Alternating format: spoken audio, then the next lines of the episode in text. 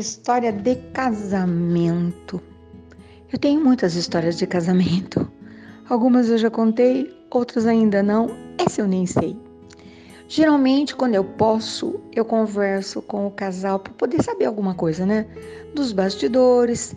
Querem que faça isso, que faça aquilo, que homenageie alguém, que não homenageie ninguém. Enfim. Mas essa conversa que me chegou foi muito estranha, muito, muito, muito. A noiva me pediu: olhe, meu pai trará ao casamento as suas duas esposas. Eu falei: oi. É porque eu sou de um país, e ela até falou o país, né? Que os homens, meu pai é sheik. Falei: ah, ele pode ter quantas esposas ele quiser. Pensei: é e só tem duas, mas eu não cheguei a falar. e ela disse assim: só que as leis do meu país são muito severas. E eu pensei: nossa! E quando um homem tem mais do que uma esposa, ele é observado em tempo integral pelas pessoas, pela sociedade e pelas esposas. Falei: é, é. E ele tem que oferecer exatamente a mesma coisa. Tudo falando de carinho, de tempo, de joia, de presente, igual para todas. Então, meu pai só tem duas esposas. Viajará com as duas e eu gostaria que, quando elas fossem citadas no texto, elas fossem citadas com o mesmo número de palavras, com a mesma ênfase. Nós teremos um tradutor. E eu pensei, hum, eu não entendo uma palavra nesse idioma. Pode escolher, meu pai fala vários idiomas, ela me contou. E eu pensei, que coisa louca é isso tudo? Estou procurando uma gaveta no meu cérebro para guardar todas essas informações. Bom, resumindo, a ópera. Tempos depois tive a oportunidade de vivenciar a, situação ao vivo e a cores, né, presencial. E conheci um homem encantador, educadíssimo, cavalheiro, extremamente gentil com as duas esposas. E falava com elas em outro idioma, mas falava comigo num fluente e fantástico português. Perfeito. Percebi ali alguém extremamente zeloso com o seu com seu status, com a sua condição, com o seu papel. Fiquei muito encantada. Ele foi encantador simplesmente. As duas esposas lindas, extremamente bem arrumadas, cobertas de joias cintilantes. A gente não está acostumado com essas coisas, né? Ai, o meu anel é do Xing Ling, o meu colar muitas vezes é de barbante, eu mesma faço. De vez em quando uma pedra que alguém me dá, sei lá de que tipo de pedra que é. Eu vou porque eu gosto daquilo. Nunca estou preocupada que alguém um dia tire de mim. O valor é todo sentimental. né? Assim, mais ou menos. Mas enfim, é cultural. E eu fiquei encantada com essa situação, mas fiquei mais encantada ainda com a história da noiva, que me autorizou a contar a história já na época. Porque eu manifestei o meu desejo, né, de um dia, quem sabe, escrever né, um livro sobre histórias de casamento. E olha que ela me contou. Uh, nasceram várias meninas na família, né? Nesse nessa história de um sheik e duas esposas. Eles tiveram várias filhas. Não tiveram a alegria de ter um filho, era sonho desse homem, não teve. Só teve meninas, muitas. E essa menina era a caçula. E até agora eu não sei se ela era da, da esposa principal, da outra também não sei se tem isso, né? Aí não sei. Enfim, ela era a caçula. E ela me contou, num excelente português, que ela também falava vários idiomas, que desde menina ela sempre assistiu os acordos de casamento que seu pai fazia com outros sheiks, com outros líderes, para estabelecer uma parceria. Geralmente os casamentos eram era o mote, o foco era esse, estabelecer uma parceria, uh, vamos ficar cada vez mais poderosos. E ela sempre viu a irmã obediente saindo de casa, se consorciando para ser a primeira esposa, ou a terceira, ou a quarta, ou sabe sei lá qual, e com muita tristeza. Porém, a tristeza não podia ser manifestada em nenhum lugar. apenas ali, uh, no quarto, desabafando com as irmãs, nem com a mãe, nem com o pai, nem com ninguém. Se a menina estivesse descontentada, ela jamais desobedeceria, ela jamais questionaria, ela jamais ousaria fugir dessa responsabilidade que foi assumida e tratada e lavrada, decretada e registrada pelos pais, homens que cuidavam disso. Aí o meu lado feminino fica assim, pipocando, que loucura, mas enfim. Mas essa menina me contou linda, com um par de olhos verdes, assim, de enlouquecer. Que coisa linda. Eu me lembrei também que o pai dela tinha um olhar. Uh, nunca tinha visto alguém com um olhar. Como é que eu vou falar? Ametista. Sabe, um olhar amendoado, meio para o tom de mel. Nunca tinha visto, não vi também nunca ninguém. Mas o olhar da menina era verde, um olho verde, lindamente verde, diferente de tudo que eu havia visto.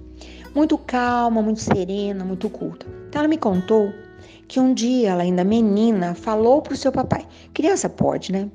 Que ela não queria que o papai tratasse do casamento dela com ninguém, que ela queria crescer e ela mesma escolher o seu marido. Diz que o pai deu uma sonora gargalhada. Falou: Tudo bem, filha. Quando você crescer, nós conversaremos. Isso não é assunto de menina. Hum, sei. Talvez não fosse, né? Ela foi crescendo. Crescendo e aproveitando aquela biblioteca gigantesca que havia lá no palácio onde eles moravam, naquele país tão diferente. E ela estudou tudo que ela podia. E um dia ela falou para o pai que ela queria fazer uma faculdade num país ocidental. O pai falou: É, sem problema, filha. Desde que você passe, desde que você possa. Só que eu não conte com a minha ajuda. Se você conseguir isso sozinha, quem tem um projeto na vida, né? Ela não queria nada daquilo, ela estava determinada. Ninguém vai desenhar o meu futuro, eu vou correr atrás. Pode ser até que me decepcione, Pode ser até que seja tudo fruto da minha imaginação, mas eu vou correr atrás.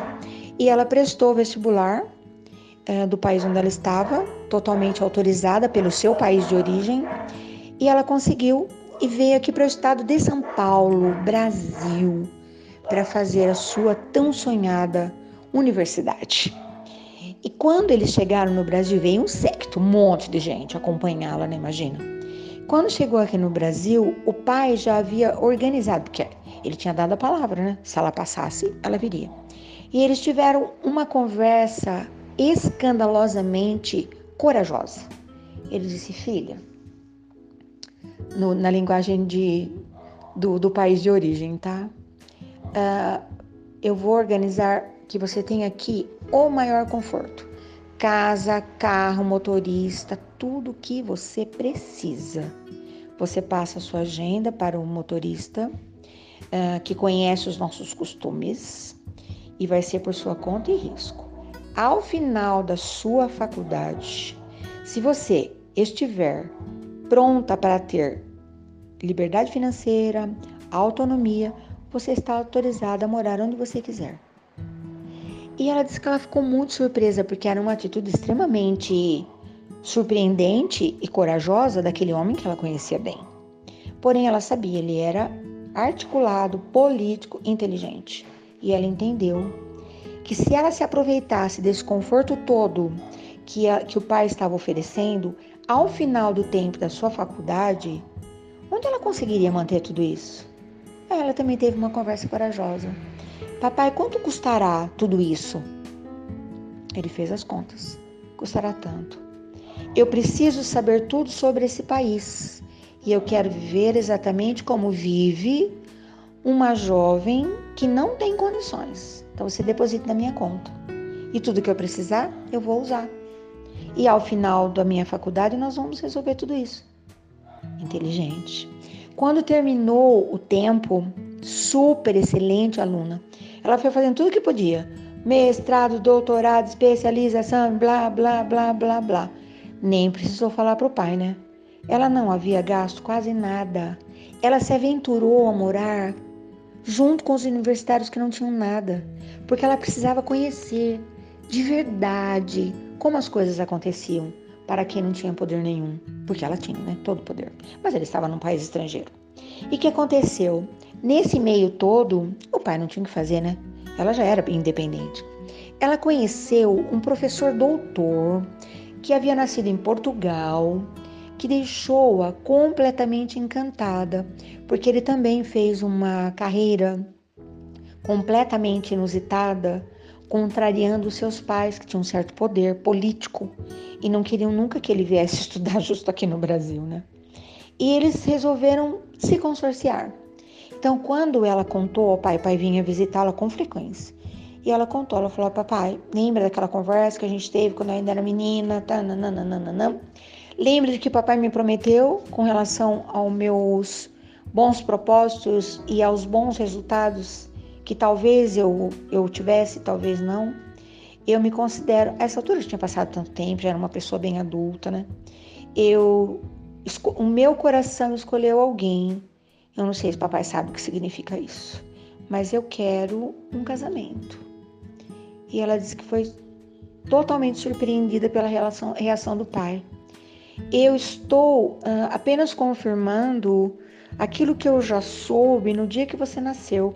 Eles pedem geralmente para alguém que venha fazer uma leitura numerológica, né, do, da data do nascimento, do nome da pessoa, tal.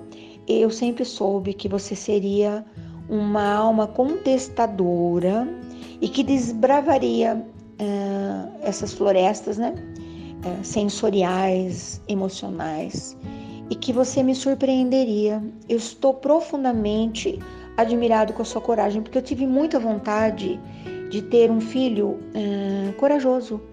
Não tivemos filhos, tivemos filhas. E de repente você me, com toda essa delicadeza, me demonstra essa coragem. Você tem toda a autorização para se casar né, com essa pessoa que agora eu quero conhecer. E nós iremos sim para o seu casamento. E vieram, né? Família de Portugal também veio. E quando eu uh, quando eu soube dessa história, eu fiquei muito tocada. Porém, quando no dia da celebração, eles fizeram várias celebrações, né? Eu participei de uma apenas, da celebração civil, uh, que foi completamente diferente, lógico, né? Com tradutores. Foi a primeira experiência que eu tive uh, de celebrar com vários tradutores porque haviam vários convidados ilustres que depois iriam para um lugar, numa cidade, que eles fizeram uma reserva de um determinado lugar apenas para os convidados ilustres. E alguns chegariam de diversos países, que esse homem, esse sheik, era muito bem relacionado. Foi a primeira vez, a única, que eu cheguei perto de gente assim, tão diferente da minha pessoa, né?